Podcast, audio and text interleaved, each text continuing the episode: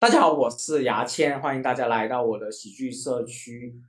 直播现场啊啊，到时候会剪成播客。我今天主要聊的话题就是喜剧编剧稿费的演变，二零一二年到二零二三年。听众在过程中进来，有希望留言回答问题的，多互动的，可以在我的屏幕上留言，我都能看得见。我现在在我住的地方，我在杭州。杭州今天是立冬啊，降温了。在二零二三年的十一月八号，好像我今天一整天都在待在家里，然后我这周都在跑开放麦。今天是在家里，明天、后天，然后周末有演出和开放麦，基本上是跑的。我最近开始写新的段子，呃，我先说一下最近我们行业内发生的一些小新闻吧。呃，第一个新闻就是有一个叫做喜剧。单排的这个呃节目在选角，呃，在大量的选角，谁都可以报名，就是一个人发生的演出。我看起来感觉有点费时间啊，他好像要投完之后要进四次的训练营，我有点不想报啊，到时看看吧。也加了那个导演，这是一个新闻，它是明年二零二四年开始执行的这个活动，嗯，也算是一个机会吧。其次就是博博的专场，视频专场。看第一个专场叫什么？看啊那人，今天发到网上了。我看整个全长是一一个小时十八分钟，也剪了一些内容。我看到一半就过来做直播了。嗯，李梦洁的一个关于上一八一八黄金眼的一个小片段，可能十几分钟也在，我还没看。博博的纪录片今天发上来了，好像四年前剪的，今天发上来了啊，到时也会花时间看，这是我的工作。黄西出了一本小说，叫做《喜剧避难所》，在好像微信读书也都看，我还没看，因为确实出了很多新的东西，我还没跟进。然后这几天我也在构思我的新段子，还有写我的专栏嘛。所以基本上新闻是这么多。听说黄西的这个小说是有激情戏的，什么三天冷干三天，我也到时去看一看。因为听我朋友说他看完了，看的是过程里面，脑海里面全是黄西老师，有点尴尬。我今天就去讲这个喜剧编剧的稿费演变。那实际上我从业喜剧行业的第一份工作就是做喜剧编剧了。呃，这里我可以说一下，第一批脱口秀演员想做全职喜剧，唯一出路就是做喜剧编剧。单立人、硬核这些公司后来线下业务很大，脱口秀公司一开始也是外包做喜剧编剧工作的。呃，博博、周奇墨、教主小鹿早期也以编剧身份深度参与过喜剧节目。硬核啊，硬核喜剧俱乐部前一段时间大震荡，里面的纠纷也有关于编剧约的纠纷。我们效果签的第一批演员都是签编剧约和艺人约，编剧约有基本工资加提成，艺人约是按照演出次数给演出费。我们本人进入了喜剧行业也是喜剧编剧出身了，这个出身这个字写错了。我从二零一三年开始就投稿自己的段子，到今晚。八零后脱口秀这个节目开启了自己做外围喜剧编剧的一个生涯。随后在二零一四年底，应该是十月三十号到十一月初，我在暴走大事件节目做实习编剧。随后就进入效果公司，在一五年，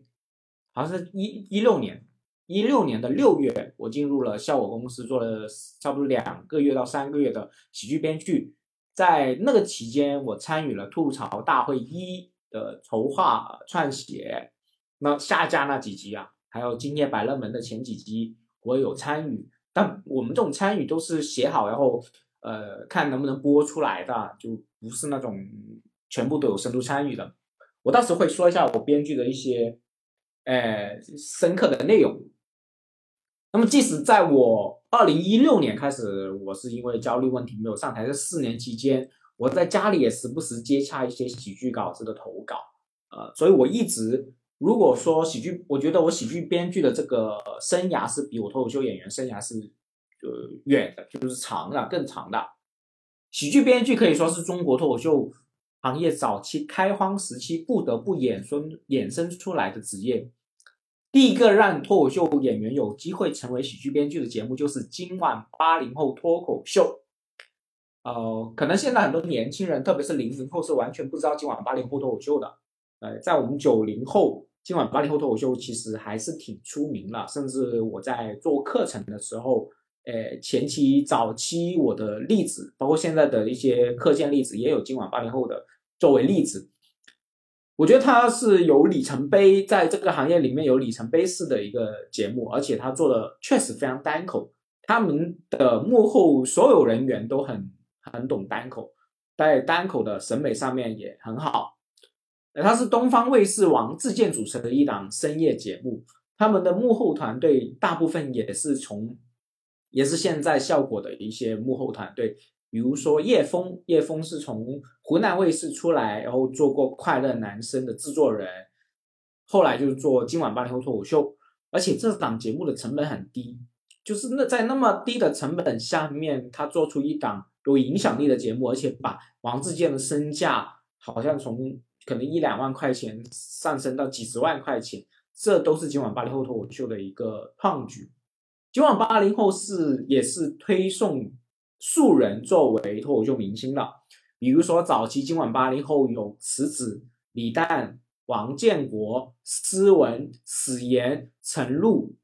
赵鑫这些，还有梁海源这些演员都曾经在今晚八零后里面上过节目，讲过脱口秀。这种推素人上台去尝试成为明星的，就是今晚八零后开始制作，后来在效果的吐槽大会里面发扬光大。池子实际上是从吐槽大会红起来，池子李诞这两个人都是从吐吐槽大会红起来，然后卡姆是从脱口秀大会红起来，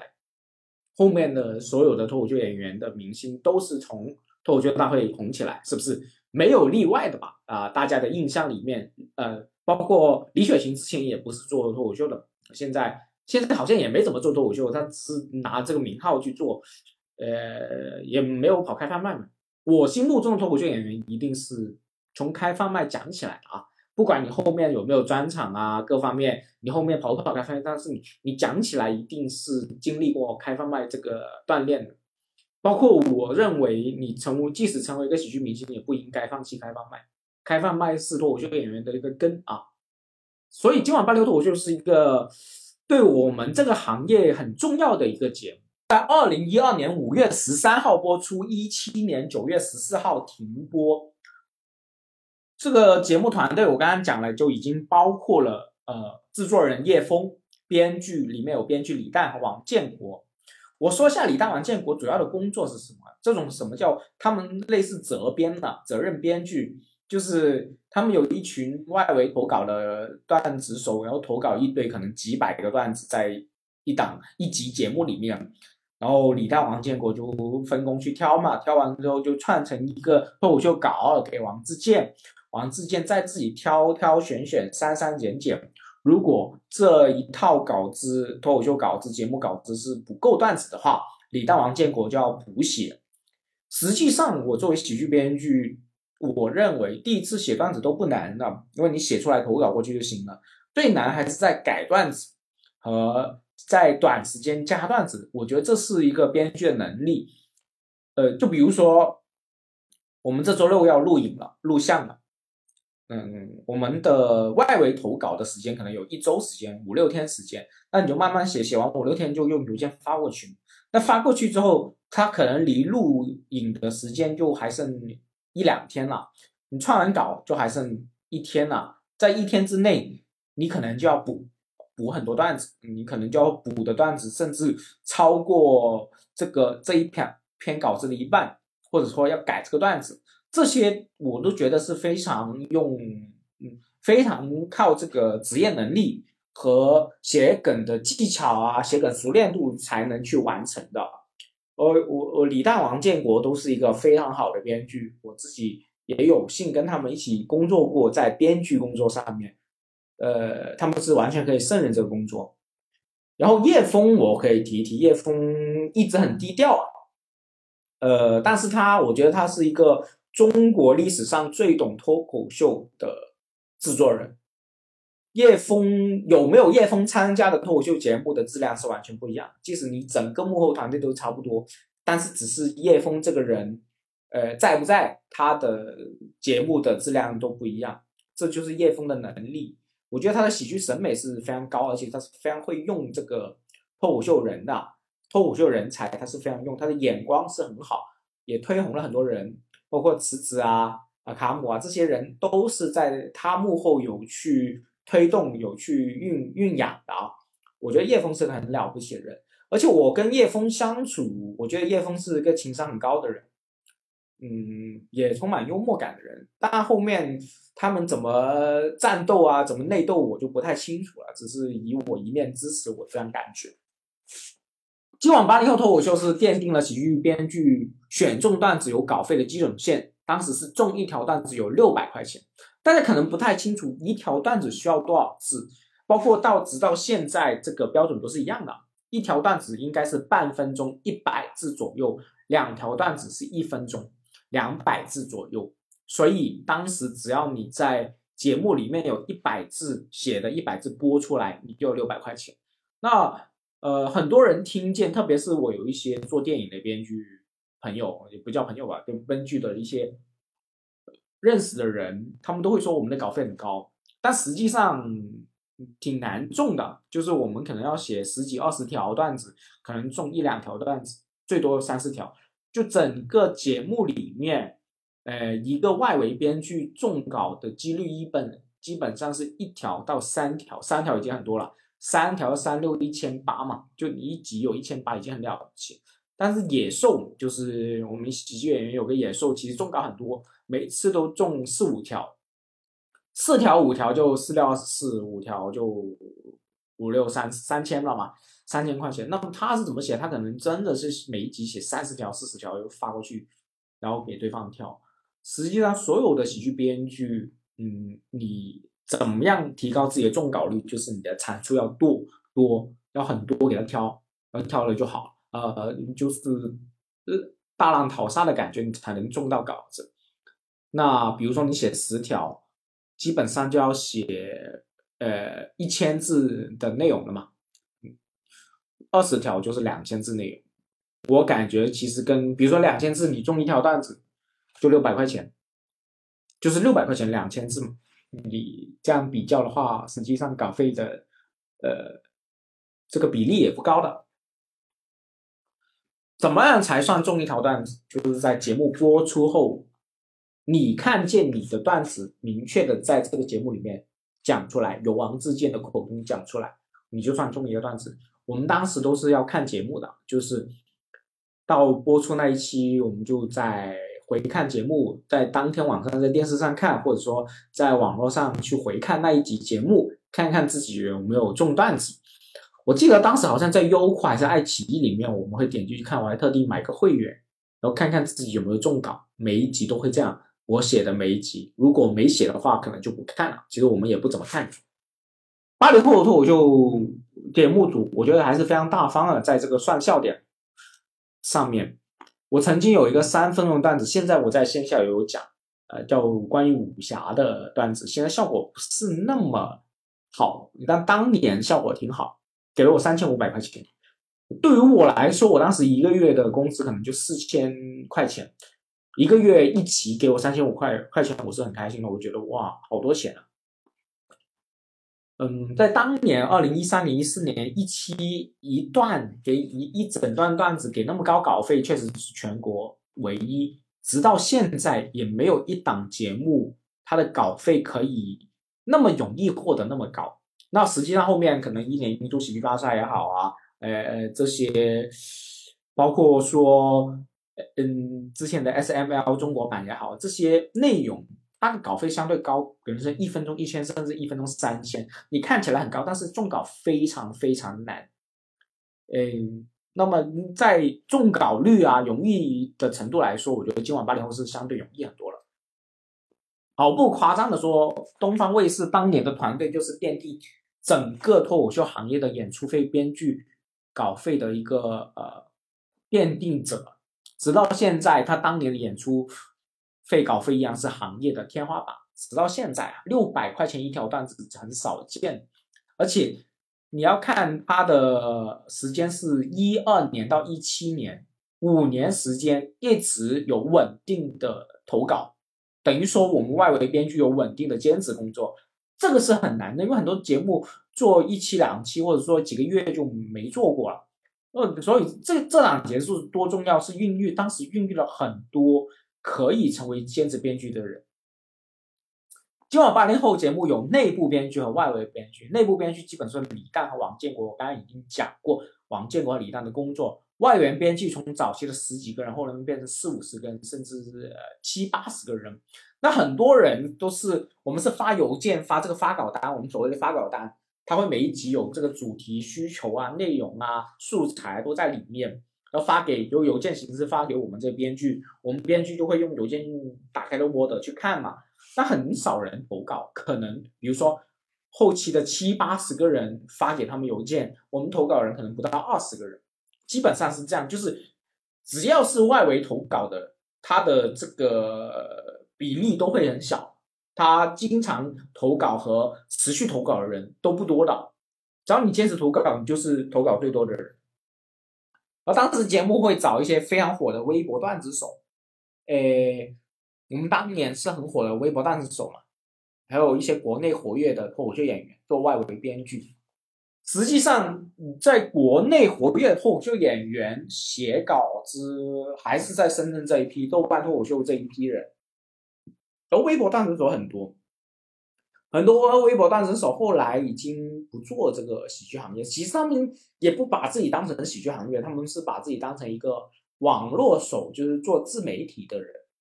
但我们的脱口秀演员一直，即使当时是没办法养活自己，也把自己当成是喜剧行业的人。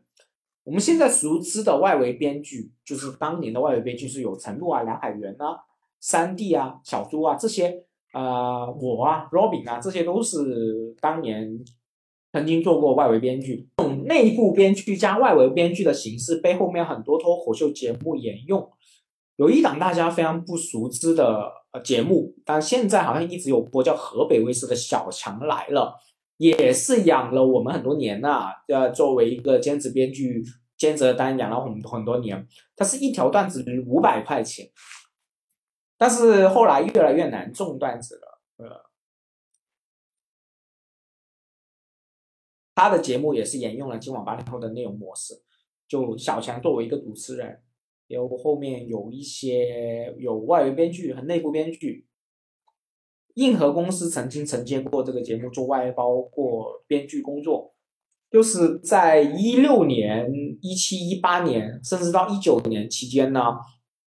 我们的喜剧公司脱口秀俱乐部做公司的主要营收是做外包喜剧节目，做编剧，基本上是这样的。他们在因为线下没什么钱赚嘛，我之前在上一集已经跟大家提过，线下的俱乐部是不怎么赚钱的，它的频次也低，他们主要营收还是在做一些喜剧节目。你看那几年的很多有的没的喜剧节目出现。现在就基本上没有什么喜剧节目了，都是开始大型综艺了，就跟喜剧节目没什么关系了。这种外围投稿的形式，让我们这种没有经过严格文字训练的素人也能参与卫视级别的喜剧节目，这是一个很大的一个突破。就在没有今晚八零后脱口秀节目之前，我们参加我们这种嗯所谓的那种没经过专业训练的编剧是不可能进入这个圈子。或者要在这个圈子里面跟一个编剧作为师傅，跟他熏陶好几年，你才能参与这个内容。但是因为投段子是不需要什么文字上的训练，我发现很多，我甚至现在认识很多脱口秀演员写文章都写不起，写东西都嗯不顺畅，就看起来很吃力。妈的，五百个字都写不起的人，但是他依然可以写段子，因为写段子是不需要文学素养，他只要写好笑的东西就可以。而且在当年，你投稿段子，那些段子也可以很浅啊、谐音梗啊、呃很玩梗啊，都可以的。就是它的要求是很低，门槛很低。今晚八零后让我们这些人可以进入娱乐行业作为一个可能性，包括我刚刚讲了，素人也能推成脱口秀明星，这也是今晚零后、今晚八零后去首创。今晚八零后降低了喜剧编剧的入行门槛，也无意中培养了一群现在脱口秀行业里面喜剧编剧的中坚力量。就这个节目，其实效果节目没了之后，就没有人从事喜剧编剧，就没有新的喜剧编剧产生了，还是老的一批喜剧编剧在维持这个行业。很多脱口秀演员就是上台一两年，但是没经过这种节目锻炼，他们也想尝试做喜剧编剧，其实很难做到。因为我们是经过节目的锻炼锻炼而成的一个职业编剧，我们不是靠那种甲方随便给我们东西，对方也不知道好不好笑就上去的内容，我们是经过节目市场去锻炼的，呃，职业编剧，现在市场上已经没有了，因为喜剧节目很少，他也没有这个机会，呃，我觉得是就是在吐槽大会。三或呃吐槽大会四五这个阶段，效果已经壮大了几百人，然后他的喜剧编剧可能有二十多个人，就不再要求这个呃外围的喜剧编剧参与了。我觉得都是效果，就是效果是撑起整个行业喜剧编剧的。嗯，没有效果的话，职业的喜剧编剧基本上不会出出来。呃，我是在二零一二年六月第一次上台。讲脱口秀，随后在深圳俱乐部保持每周一次的开放麦，啊，后续的两年时间，我一直在以玩票的形式态度在深圳的俱乐部游荡。准确的说，我是在二零一四年十月底正式从事喜剧行业，这就是我的入职时间了，我记得很清楚。我第一份喜剧工作行业的全职工作就是做喜剧编剧，当时我在深圳的暴走大事件制作部做实习编剧。年轻一代可能还是没听说过，嗯，大暴走大事件，因为现在互联网的喜剧节目太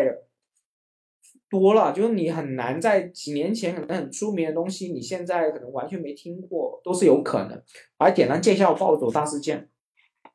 在二零一三年、一四年，暴走大事件是最火的自媒体喜剧视频。暴走大事件原为自称王尼玛的人戴着非常难看的头套头套去讲脱口秀。新闻的热点段子，两周更一次，大约十分钟左右。在第一季，在二零第一季在二零一三年三月二十九号网络直播，呃，网络首播于二零一三年八月八号收官。这是第一季。第一季之后，呃，暴走大事件的总部西安总部会发现这档自媒体好像有看头，流量挺大了，就开始加大投入成本。呃，好像投入了就开始增加了几十万的成一季的成本。我加入的时候，一四年我忘记是第三季还是第四季了，已经是两百万一个季度的成本了。也两百万做这种节目也不多钱，但是起码在自媒体上面它是真的是花了钱的。后续一直跟到第七季，于二零二零年落下帷幕。暴走大事件也是从第一季的十分钟、二十分钟到三十分钟，甚至四十分钟时长。呃，据了解，现在好像以短视频的形式在短视频平台内容产生产生内容。王尼玛本人是为深圳大学话剧社毕业的学生，毕业后从事暴走大事件的内容编剧，后来资深艺人从暴走的西安总部千里走单行来到深圳。拉上他当年几个话剧社的好朋友制作第一季的《暴走大事件》，饰演唐尼玛的演员也是王尼玛的话剧社同学。王尼玛确实是一个非常优秀的编剧，张全蛋系列、唐马如系列都是以他为核心编剧生产出来的爆款视频，就就是他亲笔写的内容啊，就王尼玛写的内容。二零一四年暴走大事件的制作部门就是在深圳大学旁一座商务大厦的十一楼。实际上，当年我是不怎么看暴走大事件，我我也对它没有兴趣。暴走大事件当年是基本是在哔哩哔哩网站、优酷等平台很多个平台去分发的。这个视频的受众是二次元啊啊，还有一些甚至有中学生、小学生都有去看这个喜剧视频。我在二零一四年十月辞在家嘛，无所事事，想全力从事喜剧行业。但做脱口秀演员在当年是天方夜谭，就没有办法全职。正在我就是迷茫之际，我朋友告诉我，暴走大事件最近在招编剧。我就听说过暴走大事件，但是我就问他在哪里招。我以为是在西安还是什么城市，上海什么城市？他说就在深圳。我朋友跟我说就在深圳，而且在深大旁边。那我当年也在深圳嘛，我也很熟深大，我就整理一下我的自己简历，很快的投稿过去。那么当年在一四年的时候，实际上我没有正经写过喜剧稿子啊，只是在今晚八零后投过一些自己的脱口秀段子，还有随便写写，反正写不怎么出了，没什么工作经验。但是我当时觉得我没有路走了，我就试试投这个简历。我真的很想做喜剧这一行，我投了一份简历。那么现在我可以跟大家说一下，如果你做从事于喜剧行业，你要投什么样的简历？你的简历内容基本上是什么？呃，我现在本人呐，二零二三年我有两份简历，第一份是我喜剧演员的简历，第二份是我喜剧编剧的简历，我是分开放的，因为它有不同的需求。喜剧演员的简历就发给要接商务啊，还有一些比如说喜剧节目的一些选角啊，就是你以演员身份去投稿，在他这个呃喜剧编剧的简历里面就没有任何编剧的经历了啊，就是这种经历不用写，因为他主要看你的表演经历，而不是编剧经历，对不对？那我会在里面有我的，我们叫演员卡，演员卡是什么？就是有自己的公式照啊，你就去什么。呃，拍一种沙龙照啊，你经常演出海报要用的照片啊，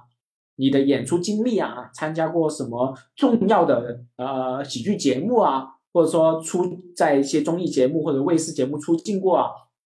呃，接过什么商务啊，这些经历和活动照片，你可以弄在你的呃喜剧编剧的不就是演员的演员卡里面，这是演员卡的问题。那么喜剧编剧。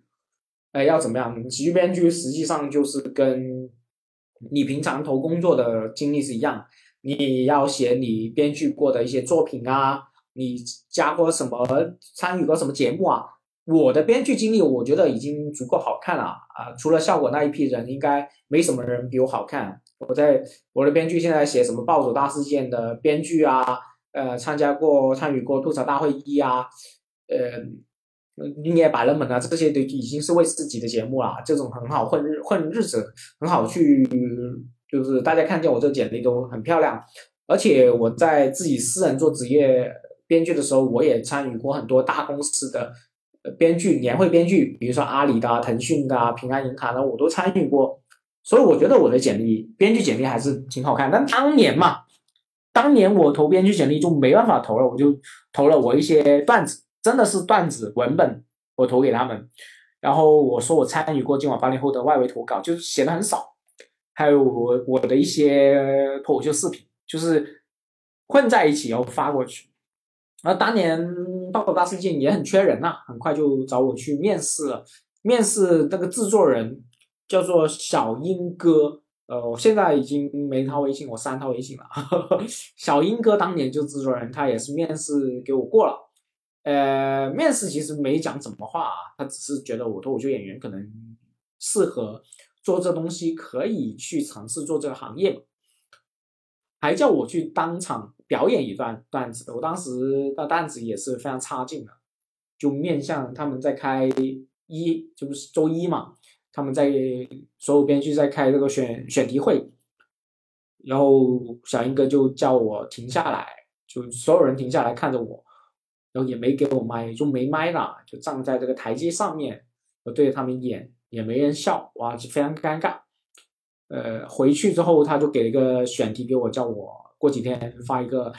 呃稿子给他们，就命题作文嘛，命题段子写给他们。第一次投是没投上啊，然后第二次他叫我给多一次机会，我就找了 Robin，罗宾老师，罗宾老师说你怎么不早点找我呢？然后就找了一批人。呃，帮我一起去根据这个主题去写段子。当时的演员就有野兽啊，呃，小猪啊，小猪也是个效果的编剧啊，三弟啊，陈露、海源这些人，在半个小时之内就把一些段子全部碰出来。我当时觉得他们好厉害啊，怎么随便讲几句话都有那么多段子？我觉得他们很牛逼，就好像永远超越不了他们。但后来我从业这个行业多了，就发现其实想梗、想段子的东西，只要你经过一个职业训练的话，都很快能想完。我现在可能十分钟都可以想到当年的那些段子了。啊，这就是我基本上这些经历。我当时的编剧价格是四千块钱，转正四千五。当年陈露他们还说，三弟他们说这钱好少，但我已经很开心，因为在一四年我好像在二十四岁左右，我觉得我刚入这个喜剧行业可以做到这个工作，我已经很开心了，非常开心，非常愉快的去工作。呃，我现在说一下《暴走大事件》的编剧工作模式啊，啊，它周一是选题会，其实这个模式基本上是所有的呃制作喜剧节目的。模式差不多。如果你是周更的话，报纸大事件的工作模式、编剧模式已经很成熟。然后我之前看过 Saturday Night Live，就今今夜周六夜现场的这个纪录片，他们的工作模式也跟这个差不多。所以就以这个作为例子去讲，周一选题会，选题会实际上没有主题的，就是每个编剧带一两个自己想。觉得好笑的选题，然后在选题会里面提出来，大家互相讨论，你觉得哪个好，哪个不好，呃，就写出结构来，然后拼成二十五分钟到三十分钟的内容，然后再分配给所有编剧去写，然后每个编剧可能写这个三到五分钟的内容，其实工作量不大的。如果说你真是成熟演员，成熟的编剧。比如说我现在写，的话，我我我周一就可以写出来，然后周二、周三可以改。但当时对我来说是非常困难，我可能就是拿几个新闻在写，就已经写的很很辛苦。周三之前会给稿子，周四周五会录制，然后周末就开始剪辑了。他们的幕后团队就开始剪辑。编剧有需要是需要跟录制的，有时候是不需要。所以我们一周最忙的时间是周一到周三，周四周五没什么事情。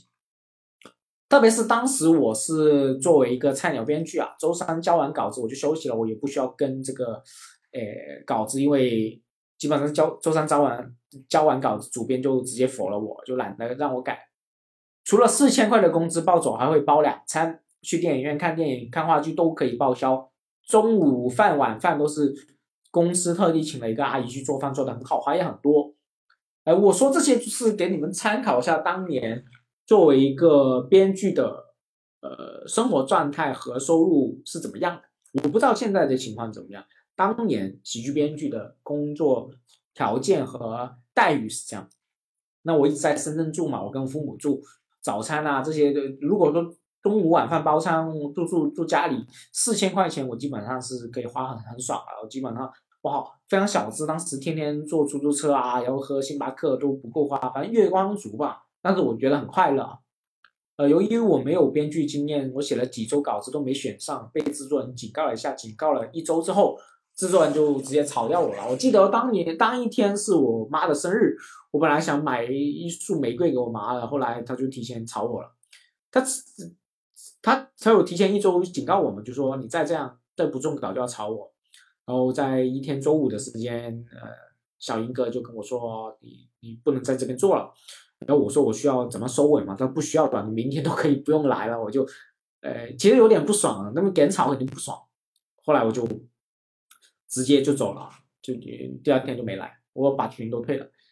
呃，我在报组就没转正嘛，做两个月后就离开了。回看当年，我觉得这个工作经验对我是非常重要的。因为在那两个月，我等于快速学习了一个如何成为一个职业的喜剧编剧，如何创作一个视频的节目，如何策划、创作、制作等等。经过这两个月的锻炼，使得我呢在后来的编剧工作一直挺顺利。我也知道自己非常擅长这个喜剧工作。长达后来长达九年的从业时间，在我自由接单的编剧工作里面，我甚少被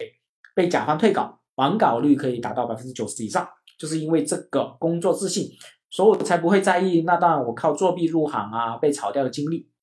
嗯喜剧编剧，我刚刚在文中已经讲了，整个喜剧行业的从业人员非常少，全职的喜剧编剧更是少到基本上我都认识。可能需要喜剧行业增添更多的优质节目，才能孕育出更多的优秀喜剧编剧。不知道那一天什么时候才会来呢？这个就是我的在一四年喜剧编剧的一个经历。你我现在很多工作都是在小红书里面接单呐，我在小红书发一些内容上，就发自己的一些文章，还有一些心得上去，会有很多人私信我啊，问我写稿多少钱，那我我私信可能十几二十个，会有一两个真的去愿意付费给我写，我就开始加微信，然后只就是跟他拿定金啊。我们现在一般写稿是怎么写呢？我跟大家说一下报价，报价很多人都会问我报价的问题。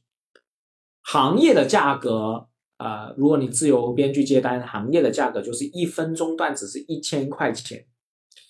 呃，五分钟就五千块钱。基本上可以打个八折吧，因为你分钟数越多就可以打个折嘛，这些都是按自己去怎么想就怎么想。来啊，一个段子，假如说你是外围投稿段子的通通用价格是五百块钱到六百块钱，有时候四百块钱，这是我们的通用段子。因为我们现在喜剧编剧的工作基本也是有两种，第一种就是呃外围投稿，第二种就是你私人的接单。那么接单有几种模式，第一个就是。比如说，他有一份呃不好笑的稿子，去改稿、润色、加梗，这是一个我常规的一个经常会接的工作。第二个就是给你一些资料素材，希望你定制他的脱口秀内容，这是第二个工作。还有一种就是脱口秀演员不知道怎么去修改、改进他的稿子，我有接过，我有很多圈内的一些演员都会找过我改稿子，都是花钱的啊。真真金白银的去改，还有一些年会，其实，在年底的时候，特别是年会的时候呢，阿里呀、呃 TCL 啊这些 OPPO 啊这些大公司，他会做一种部门的年会表演，因为脱口秀成本低，他们就会找一些写手帮这些演员去改稿子、写稿子，然后去去形成这个脱口秀的年会嘛。这个也是我在春节之前、元旦啊、年会接的比较多的一个内容。还有一种就是双十一啊、六幺八这种，阿里啊、京东啊这种公司呢，他会分派一种呃网络宣传文案，但是需要幽默加成的这种内容，会派给一个包工头，然后包工头会拉一个群，也是圈内的人，也是段子手这群人，然后派单给我们。这种派单不是这种固定谁写谁写的，也是外围投稿，就你你感觉自己可以写，就在投稿截稿的日期之前狂写很多个段子，然后投稿过去，中了一条多少钱，中了一条多少钱，然后他那边包工头收到钱之后，就会派钱给我们。这个也是我们经常在圈做喜剧编剧圈内经常会作用的东西。呃，我在文章里面已经提到过了，呃。前几年是有很多综艺节目、喜剧节目去分派工作、分派喜剧单给我们，但到了现在这两年，就是自由编剧自己去接单、自己去靠本事去赚稿费的一个过程了。包括现在很多人会演员会找我说：“哦，我免费牙签你有单的时候，我可以练练，免费帮你写之类的。”但其实很多人跟我说过，但是我我。我会没有意愿去派活给他们，即使他免费帮我写，因为我等于要教他们，而且呢很麻烦。就你你人家他发稿子给我，我其实要点评，他其实在嗯我需要免费交流，我就很麻烦，所以我都是自己消化。我我只是当时口头说啊可可以，我可以帮你到时找找，但我实际上不愿意在。从利益上和浪浪浪费时间上，我都不愿意去。即使这个人你免费帮我写，我都不愿意写。所以现在喜剧编剧确实很少，呃，是这是跟这个市场有关系。还有呢，我写稿很快啊，就我的消化量很大。最近我之前一两个月之前，我接了一个常州电局的一个工作，它里面好像写八篇稿子，每篇稿子要写一千多字，要修改润色。然后每次可能要改两到三次，都是我一个人全部完成。我一天可以写三四篇，然后发过去，然后来回来回这样弄。就我的工作效率很快，基本上现在市场上我能接受的，就我个人能接的单，我都能自己消化，我都不需要找其他人了。这是所以基本上很难找人合作。还有些人会觉得说，是不是找几个编剧一起去碰段子会效率比较高？但对于我这种成熟成熟的喜剧编剧来说，自己写东西会比较快，因为你碰段子实实际上是碰不出什么好段子的，你自己写才能写出一些琢磨过、花时间琢磨过的段子，而且你自由度也很高，因为你碰到案子可能就要面对面喝个咖啡啊，然后碰一两个小时，基本上都碰不下去了。然后出来质量还有两个人分，就很不划算，才利益上很不划算，我都愿意一个人写。我以前也曾经尝试过，比如说在今晚八零后，或者说写作者大会，也尝试过跟其他编剧同公司的效果那些编剧一起写，后来发现这个赚钱赚的太慢了，因为重稿是很难的。作为一个编剧，我们是投稿，即使在内部编剧，你依然要投稿，然后对方觉得好笑，甲方或者我们的主编觉得好笑，你才能留下来。重稿一直是很难的事情，但是你重稿之后，你还要分一半钱，就很不划算。比如说。我们两个人很努力的写了二十条段子，才中了一条段子就六百块钱，我们每每个人才分三百块钱，就很不情愿。所以我在后期都是一个人在工作，我不希望有人找我一起去碰稿子。那什么情况下、什么节目、什么类型，你找其他编剧一起碰稿是比较合合理的？就做短剧的时候，做 sketch 的时候是比较合理的。因为 sketch 很难想，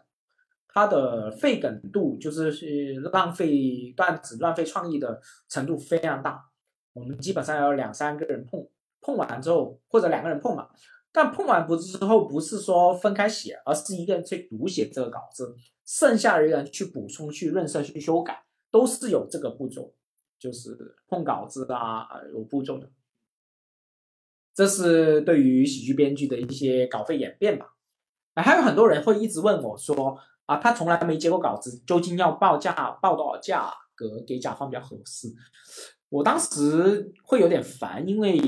我才能报的这个价格，而且我有些其他的同行，他的报价格更高呢，因为他有公司啊，他有自己的名气啊，各方面，他可能跟报一分钟三千块钱，但我自己我的价格就是一分钟一千块钱左右上下浮动，我都是报这个价格。但对于一个完全没有经验的喜剧编剧来说，你报什么价格都无所谓，你就报你自己觉得合适的价格就好了。因为你报我这个价格，对方可能觉得不值啊，你不是这一行的，对吧？你就不要想那么多，你要当你练到有一定能力，你再慢慢提高你自己的市场价格。实际上，这种市场价格不是，呃，